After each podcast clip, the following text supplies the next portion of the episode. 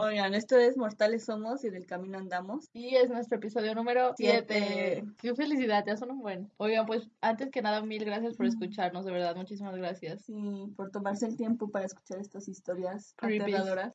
Y mil gracias por comentarnos, por compartirnos cosas, por poner más material. Por retroalimentarnos, por darnos like, por escribirnos, estar al pendiente. Por sus mails y porque ustedes siguen investigando más allá y nos ponen cosas que ni yo había visto y así. Está súper padre, la verdad. Mil gracias, mil gracias, los amamos. Y pues, este, recordar nuestras redes sociales: Facebook, Mortales Somos en el Camino Andamos. Gmail, mortalessomos.gmail.com Y en YouTube también como Mortales Somos en el Camino Andamos. Y iVox igual, Mortales Somos en el Camino Andamos. Cualquier cosa nos pueden escribir por cualquier medio. Y si son nuestros amigos cercanos ya tienen nuestro WhatsApp. ¡Ah!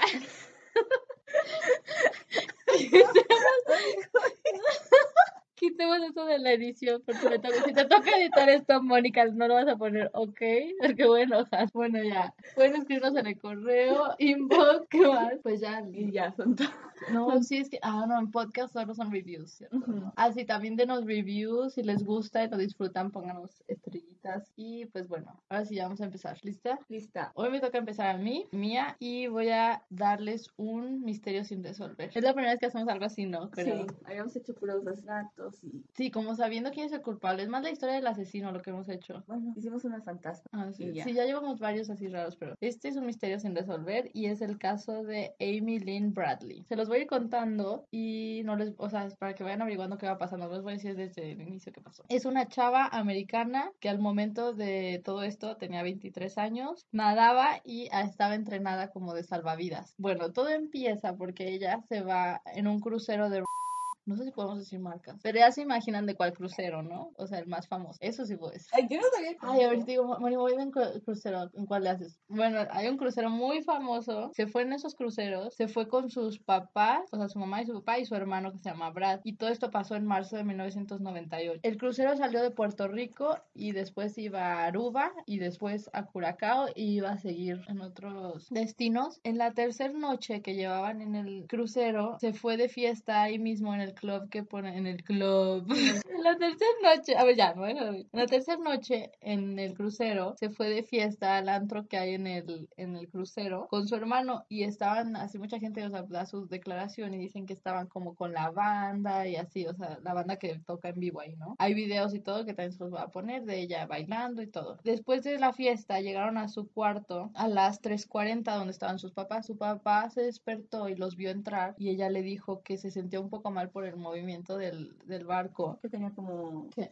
Ajá, o sea, esas veces que te sientes como mareado y así, que sentía un poco mal y que quería como aire fresco, entonces iba a dormir en el balconcito que tenía su, su cabina, ajá. Entonces le dijo, ah, sí, salte ya. Se- ella se salió y se acostó afuera. Yo me imagino que tienen como un camastro o algo así donde te acuestas. Y cerró la puerta, él se durmió, su hermano se fue a su cama y todos se durmieron, ¿no? Un ratito después el papá se despierta y la ve acostada afuera con la puerta cerrada y dice que alcanzaba a verle las piernas desde la, la cadera hacia abajo, ¿sabes? Y que la vio muy normal, o sea, como dormida. Se volvió a dormir y 30 minutos después de eso se vuelve a despertar el papá, que eran como las 6 de la mañana y ya no estaba. La puerta estaba un poco abierta, dice así como de, como entre 16 pulgadas y la chava ya no estaba. Al papá se le hizo súper raro porque ella no era de despertarse tan temprano y menos si había llegado de que de fiesta. Entonces se paró y empezaron a buscarla y no la encontraban y no la encontraban y no la encontraban. Llegan con, con como todos los trabajadores del crucero y les dicen, no, pues no encontramos a, a nuestra hija, este, el hermano ya también estaba buscando y todo, queremos que la anuncien como en, el, en las bocinas, ¿no? Y les dijeron que no podían, que porque era muy temprano todavía. Entonces la mamá, en este tiempo ya estaban llegando a Curacao, o sea, ya iban a como todo el, como, si ves que bajan la... Ah, que iban a anclar, iban a bajar, Ajá, anclar. pueblo y lo iban a subir. Exacto, todo eso. Entonces están preparando todo. Y la mamá les pide que por favor no se acercaran al puerto, que cerraran todo el barco y que nadie se bajara hasta que encontraran a su hija, porque está segura que alguien la debía detener porque no, es, no era algo normal de ella. No le hacen caso, abren puerto, sale la gente y lo anuncian hasta las 7.50, o sea, llevan a dar las 8 de la mañana y dice que dice la familia que la mayoría ya hasta se habían bajado del, del barco a, a su día en Curacao. Ay, qué coraje, ¿no? Sí, qué horror, o sea, me ha muerto. Bueno, finalmente el capitán ordena hacer una búsqueda así como súper, súper extrema y la buscan en las 10 cubiertas y en los 999 cuartos y no encuentran nada. Tres días de búsqueda en el mar tampoco porque creían que se había caído o algo y no, no encuentran nada. Los papás dicen que se cambió de ropa, o sea, por la evidencia que encontraron, se cambió de ropa y se llevó sus cigarros y su encendedor. Después salió un testigo y el testigo dice que la vio con el bajista de la banda que se llamaba Yellow, o sea, bueno, así le decían, ¿no? le decían Yellow y la banda se llamaba Blue Orchid. La vieron temprano, muy en la mañana, subiendo a la cubierta que seguía de donde estaba el testigo, ¿sabes? Y diez minutos después él bajó solo y ya es la última vez que la han visto, o sea, ya nunca la volvieron a ver. Mucha gente declara que los vieron como bailando y ligando y todo. Ajá, la noche anterior. Y de hecho les voy a poner ahí unos videos, si es que graban videos promocionales, pues del antro, de todo. El productor empezó a, empezó a grabar y cuando se enteró que se perdió, buscó en todo su video y encontró miles de pedazos de ella bailando, porque pues era un antro chiquito, ¿no? Y lo ves, ya los vi, y está bailando con el tal Yellow, súper así ligando, así todo el tiempo estuvo con él, todo, todo el tiempo. Y ya, bueno, ahí están los videos. Hay algo raro que pasa con este señor, el Yellow, porque cuando le están buscando en la mañana todavía no lo anuncian. Los únicos que sabían que estaba perdida eran sus papás, el hermano y algunos miembros como de, del staff. Y entonces dice el hermano que se encontró al chavo de la banda, al bajista, y que le dijo, ay, me siento muy mal por lo que está pasando con tu hermana, que no sé qué, bla, y que él literal se quedó así en shock porque nadie sabía. Entonces, ¿cómo se enteró? Entonces dijo que se le hizo muy raro, pero nunca han encontrado evidencia en contra de Yellow, o sea, nunca, nunca lo han podido incriminar en el caso, ¿sabes? Y bueno, ya pasa el tiempo. Según leí yo, el crucero siguió con sus destinos hasta llegar y terminar y nunca, apareció. nunca apareció, nunca nada. Y ahorita ella está, les voy a poner la página, en los más buscados del FBI, tiene una página, o sea, el FBI hace cuenta que le hace una página a los casos, bueno, los casos más relevantes y te ponen el póster, lo puedes bajar para que tú lo pegues en donde, o sea, donde quieras, te da la información, te da todo, todo, todo, hay videos y todo. Y el FBI está ofreciendo también una recompensa por información sobre ella o sobre las personas que la puedan tener de 25 mil dólares. ¿Esto cuándo fue? Esto fue en el 98. Hace un chorro. Sí, hace un chorro. O sea, seguiría viva, sigue viva, ojalá. Y tendría ahorita que como tenía? tenía 23 43 bueno ahora sí vienen cosas raras una listita de cosas raras que hay sobre este caso cuando estaban en, en el crucero les empezaron a tomar muchas fotos pues ya sabes las del recuerdo y las pegaban en una pared y la gente iba y las recogía. Si tú te veías, te la llevabas, ¿sabes? Eh, la persona encargada de las fotos dice que él pegó fotos con ella y al otro día que los papás fueron a buscarla ya no estaban. Y los papás las querían para ver con quién había estado, ¿sabes? Las habían quitado. En 2005 les llegó un mail a la familia con la foto de una chava que se parece mucho, muy parecida a ella. También se las voy a poner ahí en Facebook. Y estaba en una página de como porno de adultos de... Mm. Pues sí, como... Pero no, no te explican exactamente qué página así, pero lo que te dicen es que un señor que se encarga de buscar gente que pudo haber sido vendida en el en la trata de blancas o así, se puso a investigar y en, mientras buscaron una página la encontró, entonces se puso en contacto con ellos. De ahí no ha podido salir nada, no, no encontraron, creo que buscaron como la dirección IP o algo así se llama y no, no, le, no pudieron rastrearla. Bueno, esa es una vez. Otra vez, en 1999, o sea, un año después de que se perdió, un miembro de la naval la vio en un burdel en Curacao, donde hicieron la parada. La parada. Ella le dijo su nombre, le dijo, me llamo Amy, no sé si le dijo el apellido, pero le dijo su nombre y le dijo, necesito que me ayudes porque no me dejan irme de aquí y por favor ayúdame que no sé qué. Pero el señor nunca dijo nada porque como todavía seguía sirviendo a la naval le dio mucho miedo a las repercusiones de que estaba solicitando a una prostituta. Entonces hasta que se retiró, o sea, como que ya fue veterano, le, o sea, avisó a la familia. Ay, no, qué coraje. Y el burdel, antes de que él pudiera decir algo así, el burdel ya se había quemado por, en circunstancias extrañas. Y pues ya de eso tampoco pueden sacar nada. Luego, otra vez, en el 98, o sea, justo ese año, un canadiense estaba en la playa con su amigo y vio a una chava con dos dos señores y que como que se le quedaba viendo pero pues normal siguió como que la chava lo, vio y siguió no y que él le gritó a su amigo algo en inglés así como de 20 o lo que sea y que en eso ella volteó así súper como de no manches habla inglés y se empezó a venir hacia él como que empezó a caminar hacia él y que en eso los señores la voltearon a ver y le dijeron no que no sé qué. Es que ella se regresa y los chavos o los señores, no sé, se la llevan a un café y ahí estaban y dice que la chava se le quedó viendo y se le quedó viendo y se le quedó viendo mil tiempo, pero él no sabía quién era ni nada. Tiempo después ve en la tele, porque este caso salió en un programa súper famoso que yo veía desde chiquita que se llama Misterios sin resolver. Unsolved Mysteries. Nunca, si lo has visto seguro, es súper famoso. Hasta el final te dicen, si sabes algo sobre esto, llama a este número, así. Y se han resuelto muchísimos casos con ese programa. Bueno, el señor no sabía quién era. Tiempo después ve el programa donde ponen el caso de esta chava y le habla a la familia, le dice, estoy segura que es ella, tenía estos tatuajes. Y les empieza a decir los tatuajes y si era. Y los tatuajes que tiene son como un Tasmania, o sea, son tatuajes muy raros. Un Tasmania dando vueltas y lo tiene en el hombro, tiene algo en el ombligo, o sea, tiene como muy específicos. Y les dijo los tatuajes y la familia dijeron, sí, sí, son de ella, y, pero no, pues ya no, ya no tarde. Y el último dato curioso es el más reciente, en el 2005, en Barbados, Barbados, de donde es Rihanna. en el baño, una señora, una señora está en el baño y escuchó a dos señores que se metieron y empezaron como a gritarle y a amenazar a una chava que estaba en el baño de al lado, o sea, en la puerta de al lado. Se salieron los hombres, ella se esperó y en eso vio que estaba una chava así como en el lavabo, así súper asustada y así le dijo, soy Amy de Virginia, por favor ayúdame, estoy así como no me dejan irme, que no sé qué, y que en eso entraron los señores y se la llevaron. Ella dio una descripción súper perfecta como de los tres, eran tres, perdón, no eran dos, de los tres señores y el FBI tiene ahorita sus, como su dibujo y es lo, a los que están buscando hasta la fecha. Y pues eso es todo. Se ha visto muchas veces a la chava, pero nunca la han podido, pues se creen que es ella, ¿sabes? Ajá. Y como, como si la foto, o sea, a los 23, a los 40 y tantos, el FBI ya hizo como un, una foto de cómo se vería ahorita mucha gente. Ay, yo no sé, o sea, yo no sé si prefería, preferiría ya no saber, ¿sabes? Como así como, como pensar, que nunca la vieron. Pensar que pues se murió o algo así, o saber que la están vendiendo. ¿Sabes? Sí, aparte, las primeras veces todo el mundo la vio de que en Curacao, ¿sabes? Pero en el 2005 ya estaba en Barbados, ¿sabes? O sea, es como, para saber ahorita dónde está. Sí me explico. Ay, no, horrible, horrible. A mí también se me hizo súper traumante. Y hay muchísimas cosas, muchas cosas que no estoy segura porque ya sabes, es un caso tan famoso que ponen de que en Reddit. Yo sé que pasó eso, ya sabes. Y también leí en una página que, que el papá dijo que lo, el staff del, del crucero se estaba portando como extra amigable con ella y como muy así, dice así como flirtatious, así como muy ligadores, no sé, muy, coquetos. ajá, muy coquetos como el coqueto. Como el coqueto. Muy ligadores, tanto que cuando hicieron una parada en el lugar que, que era antes, ¿cuál era el lugar que te dije? ¿Barbados? No, ahí fue donde la vieron, pero en el lugar que es en Aruba, tres meseros llegaron y le preguntaron al papá así de, ay, ¿dónde está Amy? Que por su nombre. Y que les dijo, ay, ¿por qué la están buscando? Ah, es que la queríamos invitar a un bar que se llama Charlie Charlie o Charlie algo, Charlie algo.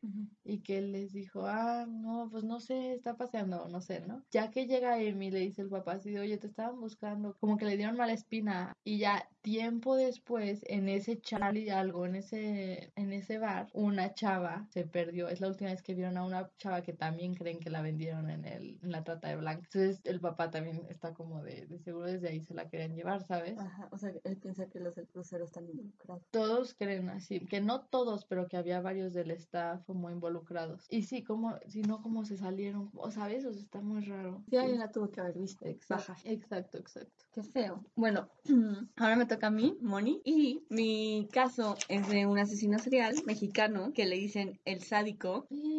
Ay, no, creepy. Creepy as hell. Pero su nombre verdadero es Raúl Ociel Marroquín Reyes. Mm. Él era una persona que estudiaba en Tamaulipas, en el Colegio Militar Paramédico, y llegó a alcanzar el rango de sargento primero del ejército, pero dejó la escuela y empezó a dedicarse a cometer pequeños crímenes vandálicos y fue acusado de robo a mano armada y pasó un año en prisión. Y cuando lo liberan en el 2005, él se muda a México en agosto y a partir de octubre a diciembre comete los crímenes. Él frecuentaba la zona rosa, que para los que no viven en México, la zona rosa es una zona en la capital conocida por ser frecuentada por homosexuales y entonces él dice que él frecuentaba esa zona no porque él fuera gay, sino porque ahí las víctimas iban hacia él. O sea, no tenía que conseguir las víctimas, sino como el que se le acercara, ese era la víctima. Y entonces ya iba a, el bar de la zona rosa y ligaba y después se los llevaba a su departamento o a un hotel donde tenía un cómplice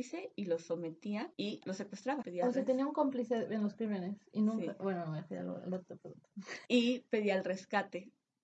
Él tuvo cinco víctimas, de las cinco, el primero fue el único que dejó con vida porque era muy pobre. Le dijo, la neta, soy pobre, no tienen para pagarte mi rescate. Y ya Y lo, lo dejó ir. dejó amarrado en el hotel Ajá. y él se fue. A todos los demás los mató. Entonces, Y cobraba el rescate. cobraba el rescate. Los tenía secuestrados de 5 a 6 días. Hay uno que lo tuvo secuestrado hasta 10 días y después los asesinaba, pero le decían el sádico porque los cuerpos los estrangulaba. O sea, la forma de homicidio era estrangulación, los descuartizaba, los metía en maletas y los aventaba por toda la ciudad. Y cuando se encontraban los cuerpos, los cuerpos tenían muchos signos de tortura. Incluso hay uno que le, Ay, no, ¿qué? como Ah, le... le marcó, o sea, le cortó la piel para que se le marcara una estrella de picos en la frente para sacar a los policías de onda. ¿Qué onda? Y, y no sabes si la tortura, o sea, bueno, eso... ¿Eran vida o en muerte? Ajá. Eran vida. Porque leí un chorro y vi un chorro de videos y hay un video donde uno de los padres dice, a mí me secuestraron a mi hijo y me pedían cuatro mil pesos diarios, o sea, diarios, diarios, Ujú. diarios, diarios. Y yo escuchaba a mi hijo y estaba sufriendo, o sea, le ponían a, a su hijo y lo estaban torturando y así. Ay, no. Entonces ya una vez que pagaban mm, el rescate, los mataba, ya se deshacía de los cuerpos y ¿Cómo en qué época empezó, empezó todo? ¿En el 2005? 5 de octubre a diciembre del 2005. ¿Qué onda? O sea, la verdad fue un muy corto periodo de tiempo. Y a mí me llama la atención este caso porque, o sea, para mí demuestra cómo aún estamos, o sea, como no hay un acercamiento a la sociedad gay, porque cuando el papá de uno de ellos va y lo denuncia, Ujú. le dicen así de que, ay, de seguro se autosecuestró, espérese, al rato sale, ¿Por qué? ¿Qué onda? ¿sabes? Ajá. Y, f- y ya cuando, cuando no sale y uno de ellos dijo, ah, o sea, pues es gay. Ah, es gay. De seguro fue su pareja, ¿sabes? Como, o sea, no sé. Sí, o sea, que no estamos desarrollados completo. Qué horror, Sí, mucho coraje. como que prejuzgamos solamente sí. por su orientación sexual. Y cuando a él lo atrapan, él hace, él hace tres declaraciones. La primera dice, le dice, o sea, él decía, no, yo no soy homofóbico, o sea, no piensen que yo maté a esas personas por su orientación sexual, sino las maté porque eran las víctimas fáciles, las que venían a mí y yo no buscaba.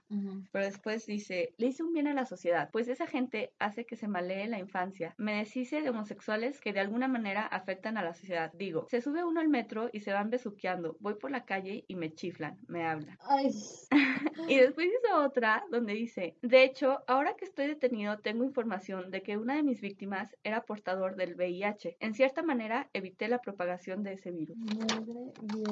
O sea, o estaba súper loco, súper, pero Ujú. extremadamente. Sí, y, o sea, ya es que él había empezado primero con el robo y después fue el homicidio. O sea, su plan era seguir siendo un delincuente. Y él también declara, no me arrepiento de lo que hice, de tener la oportunidad lo volvería a hacer, solo que sería más cuidadoso para no ser atrapado y no cometer los mismos errores que llevaron a mi captura. De lo único que me arrepiento es por lo que está pasando a mi familia ahora. Y, o sea, se me hace muy creepy cómo mataba a sus víctimas y lo que les hacía y que no mostrara signo de arrepentimiento alguno. Claro. Pero estaba leyendo en un portal que estaban comparando su perfil psicológico y adivina a quién se parece. Jeffrey Dahmer. No, Ah. otro.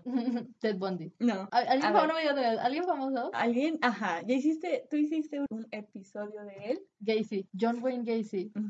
que sus perfiles psicológicos son Estaban. Y era como el. Si escucharon nuestro episodio número 3, creo. tres. Saben que Gacy era amado por toda la gente que lo rodeaba. ¿Te acuerdas? Sus vecinos y así lo querían mucho. A este, ¿no? ¿Quién sabe? ¿Quién sabe? Ajá, como que se mudó y luego, luego su roomie Ajá. lo ayudó a hacer ese tipo de cosas. Y también, o sea, su, su objetivo era no homosexual, él los torturaba y así. Oye, ¿y, el, y al roomie o al ayudante ese? A él lo apresaron hasta el 2003. El, al sádico lo apresan en el 23 de enero del 2006 Ujú. y su roomie duró prófugo un buen tiempo y hasta el 2013 Y lo encontraron. Qué bueno. Y siguen en la cárcel ahorita. siguen en la cárcel. Qué bueno que sí, que me da mucho coraje. O sea, aparte, como, no sé cómo explicarlo, o sea, como cuando un, siento que muchos asesinos en serie, pues obviamente tienen un perfil de a quién matan y así. Y lo que más me da como coraje es que no muestren, Arrepentimiento. ajá, pero eso me da mucho coraje, pero también digo, es el perfil de un asesino en serie, o sea, ese es el, un problema psicológico que muestran desde chiquitos que matan animales, así porque no tienen empatía, no tienen arrepentimiento. Aunque yo estaba leyendo que, o sea, la gente que es asesino serial, Ujú. realmente, hay estudios que lo demuestran, me explico, Sí. les abren la cabeza y la forma del cráneo, ciertos, Todo. todo, todo. Ajá. Pero yo sabía que Gacy había salido limpio, o sea, Limpio. que su cerebro era igual que el tuyo, que el mío, que cualquier gente que siente y sabe lo que está haciendo y es consciente de que está mal y eso. Y bueno, pues es todo. ¿Y cuántas víctimas tuvo, tuvo en total? Fueron cinco y mató a cuatro. Ok. Y pues ya, es todo. Son nuestros casos, si estuvieron súper Raros, como que estuvo raro.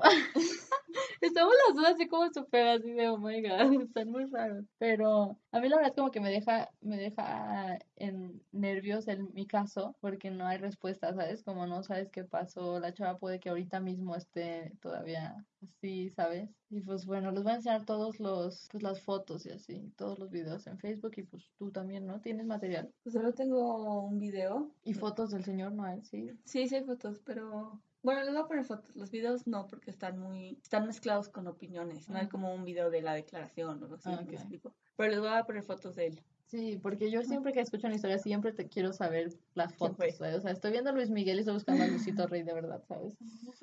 Pero bueno, este, escríbanos, escúchenos, compártanos, mándenos sus historias. Ya queremos hacer un episodio sobre sus, Sus historias. Entonces, pronto lo haremos, así que mándenoslo lo antes posible para que agregarlas. Y pues, bueno, esto es todo, amigos. Bye. Adiós.